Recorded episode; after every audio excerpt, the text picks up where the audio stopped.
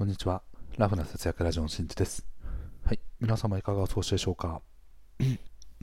ということで、はい。ご察しの方もね、いらっしゃると思いますが、風邪をひきました。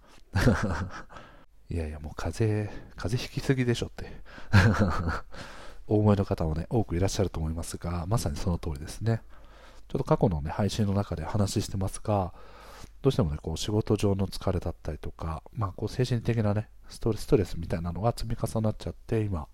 あの免疫力がね、著しく低下していて、風邪をひきやすくなったりとか、物もらいとかね、出来物ができやすいとか、そういう状況になってるのかなと思います。で、まあ、それそれによる影響だと、勝手にま決めて、決めつけてるんですけど、というところで、まあ、じゃあこの状況をね、早く打破しないといかんなというふうに思いまして、ちょっと今回ね、行動していったよという話をしていきたいと思います。じゃあ具体的にね、じゃあ僕がこの今ストレスを受けている状況、なぜこういう状況になっているのかっていうのを分解していくと、まず1つ目は言わずもがな仕事ですね。はい。取引先は一緒だけど案件が変わったということによって、その案件が結構ね、難易度が高いという感じですかね。うん、難易度が高いというか、なんかこう前向きなこういろいろ企画をしていくというよりかは、結構ベースを整えていくみたいな感じなので、となかなかね、こう自分自身がこう売り上げにね、こう寄与していくというよりかは、なんかこう運用みたいなところをね、こう効率化しましょうよとか、ね、そういうところをなんかこうずっと耕してるみたいな感じで、あんまりね、こうやりがいが感じられてないっていうのは正直あると思います。はい。で、まあ、そそういうようなね、案件が変わったことによって、著しくね、こうストレスが溜まってきているというのが一つで、もう一つはですね、自分自身の生活の仕方ですね。はい、前に何度かね、お話してますけど、僕は基本的に朝の8時からだいたい夕方の6時ぐらいまで仕事して、で、その後子供たちとお風呂入って、ご飯食べて、で、寝かしつけて、で、寝かしつけた後に、と仕事がね、残ってる場合はそのまま仕事。または仕事がないときはそこからこう自分の、ね、自由時間ということでお酒飲んだりとか、ちょっと動画見たりとか、ブログをちょっといじったりとか、そんな感じでね、自分の一人時間として過ごしてます。なので、その、そこのね、一人時間時間だったり、仕事の時間、寝かしつけ後っていうのは、だいたい9時から、まあ、9時か10時ぐらいから、12時か1時ぐらいまでかな、ぐらいまでね、あの結構起きて作業してます。で、そのまま寝て、で、そのまあ、その、お酒とかを飲んでるときは、その時にこうお菓子を食べたりとか、おつまみを食べたりとか、ね、そういうことをしているので、まあ、アルコールも相応にね、飲んでるし、そう、その、就寝前のね、食事みたいなものをしちゃってるので、体がね、休まらないみたいな。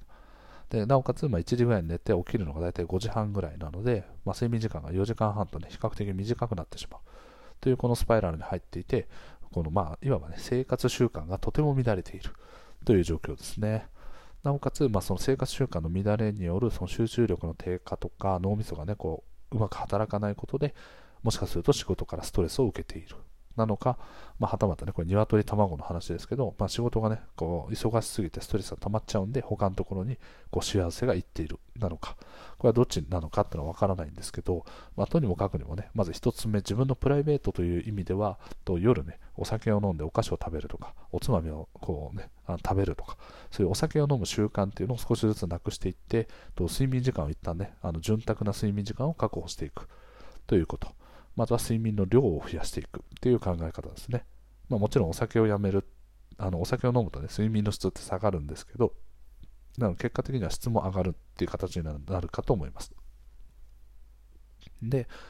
あとはまあそのね、睡眠の質を上げるという意味では、やはりこう、眠り、眠っている時でも、どうしてもこう夢の中にも最近出てきたりとか、こう夢なのか現実なのかわからないみたいな状態で仕事のことを思い浮かべていたりとか、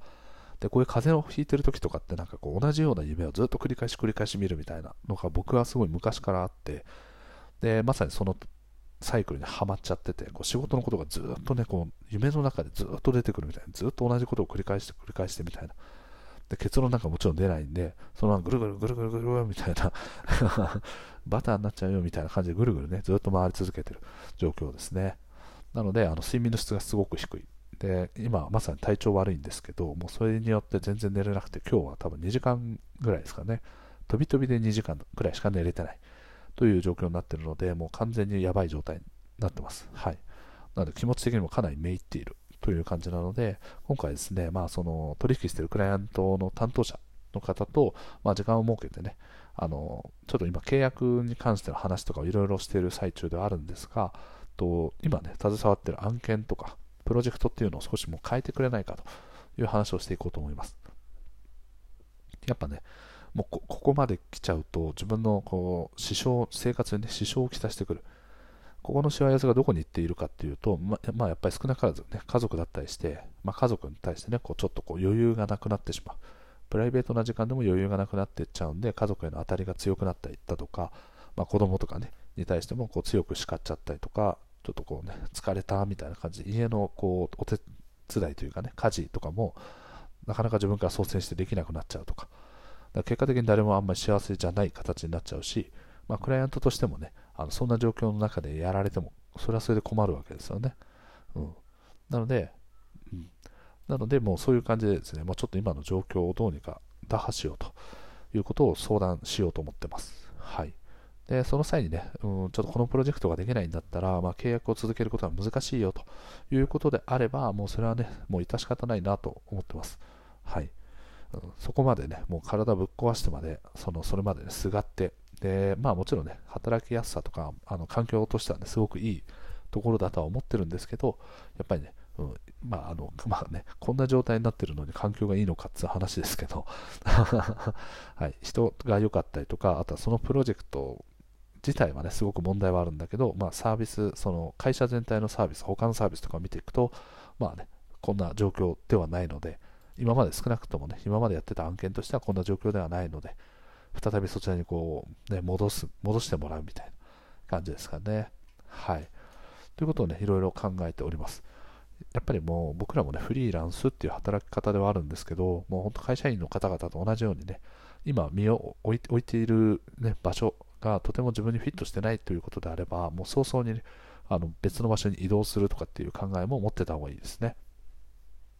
で、会社員の方もね、基本的には多分あの対等なんですよ。会社と、まあ、その会社員っていうのは、まあ、雇われっていう、その雇用されてるっていう関係性はあれども、ね、その会社を辞めるかどうかっていう意思を自分が決定することができるわけですよね。どうしてもね、お前は辞めさせねえぞみたいな感じのブラック企業は別として、自分が辞めたいと思った時に辞められるっていうその選択肢があることは、僕らも会社員の方も変わらないと。まあそこは対等ですよという感じなので、まあ、今自分の、ね、置かれている状況とかをしっかりと確認して、で、まあ、団長の思いでね、決意することになる場合もあるかと思うんですけど、まず第一優先としてはやはり自分の体とかね、自分の家族とか、まあ、すなわち自分にとってのね、大切なものが損なわれていないかとかっていうのを第一に考えるべきですね。やっぱね、仕事って何のためにしてるかって、もちろん自分のその人生を豊かにしていくために、そのやりがいだったりとか、あとはその金銭的なものだったりとか、人それぞれ価値観っていうのは違うと思うんですけど、やっぱりそれによってですね、不幸をもたらされるようであれば、じゃあ何のために仕事してんだっけっていうのをね、立ち返って考えた方がいいですね。じゃあ自分はその、それによって得られるお金、で、そのお金によって自分は幸福を得られるんだよとかっていうんであれば、もうそれは割り切ってね、あの、やっていくっていう手段もあるかと思います。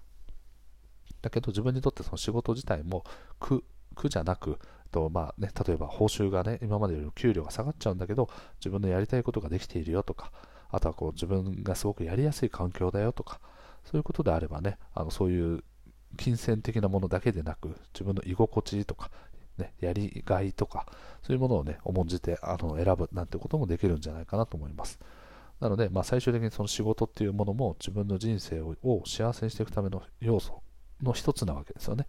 うんなので、その仕事に対して、と今この状況が本当に自分にとって幸せなのかどうかっていうのは、今一度考えるべきかなと思い、今回こういうね、決断をいたしました。はい。で、まあちょっとね、場をまだ設けられてない、ちょっと話をさせてくださいっていうところで、今現在ストップしてるんですけど、はい、ここからね、ああ、もうすでにね、予定入ってますね。はい。さすがですね。早い早い。はい。なので、ここでね、ちょっと相談をしながら、と決めていきたいなと思っております。なので、皆さんもですね、まあちょっとね、こう、会社員の方となると、なんかこう、雇われている、すなわち会社の方が上だみたいなことからですね、こう、辞めるとかってね、言いづらかったりとか、あとは辞めた後、自分、どこで働けばいいんだ、どんなところでね、需要があるんだみたいなのが分からなくて、なかなか行動に移せないなんていう方もいると思うんですけど、そういう時はね、もうひたすらですね、情報収集ですね。はい。あ自分を必要としている会社があるのかって分かんないんだったらとあるのかどうかをその転職のエージェントとかに聞いてみるとか、ね、あとはインターネットでそういう自分のスキルと合った人たちがどれぐらいの単価でやっているのかとか時給でやってるのかとか月給でやってるのか。で多分見ていくとあれ？なんか自分もしかしてもっと高く給料できるかもみたいな。こととかに気づけると途端にね自信を持ってそして行動をねより早くしていく。ということができると思うのでそこら辺はねそういう視点を持っておくといいと思います。はいということでですねちょっとすいません鼻声とですねもうね喉が痛すぎてですね はい、もうね、暗い話になってしまいましたが、はい、ぜひとも皆さんもですね、この今の環境がね、なかなか苦戦をしているよとか、ね、あんまり合ってないなっていうことであれば、次の行動に移すための情報収集と、ね、あとはどういう情報を手に入れていくのかっていうのを意識してね、動いていくといいと思います。はい。ということで今回の配信は以上です。最後まで聞いてくれてありがとう。また聞いてね。バイバーイ。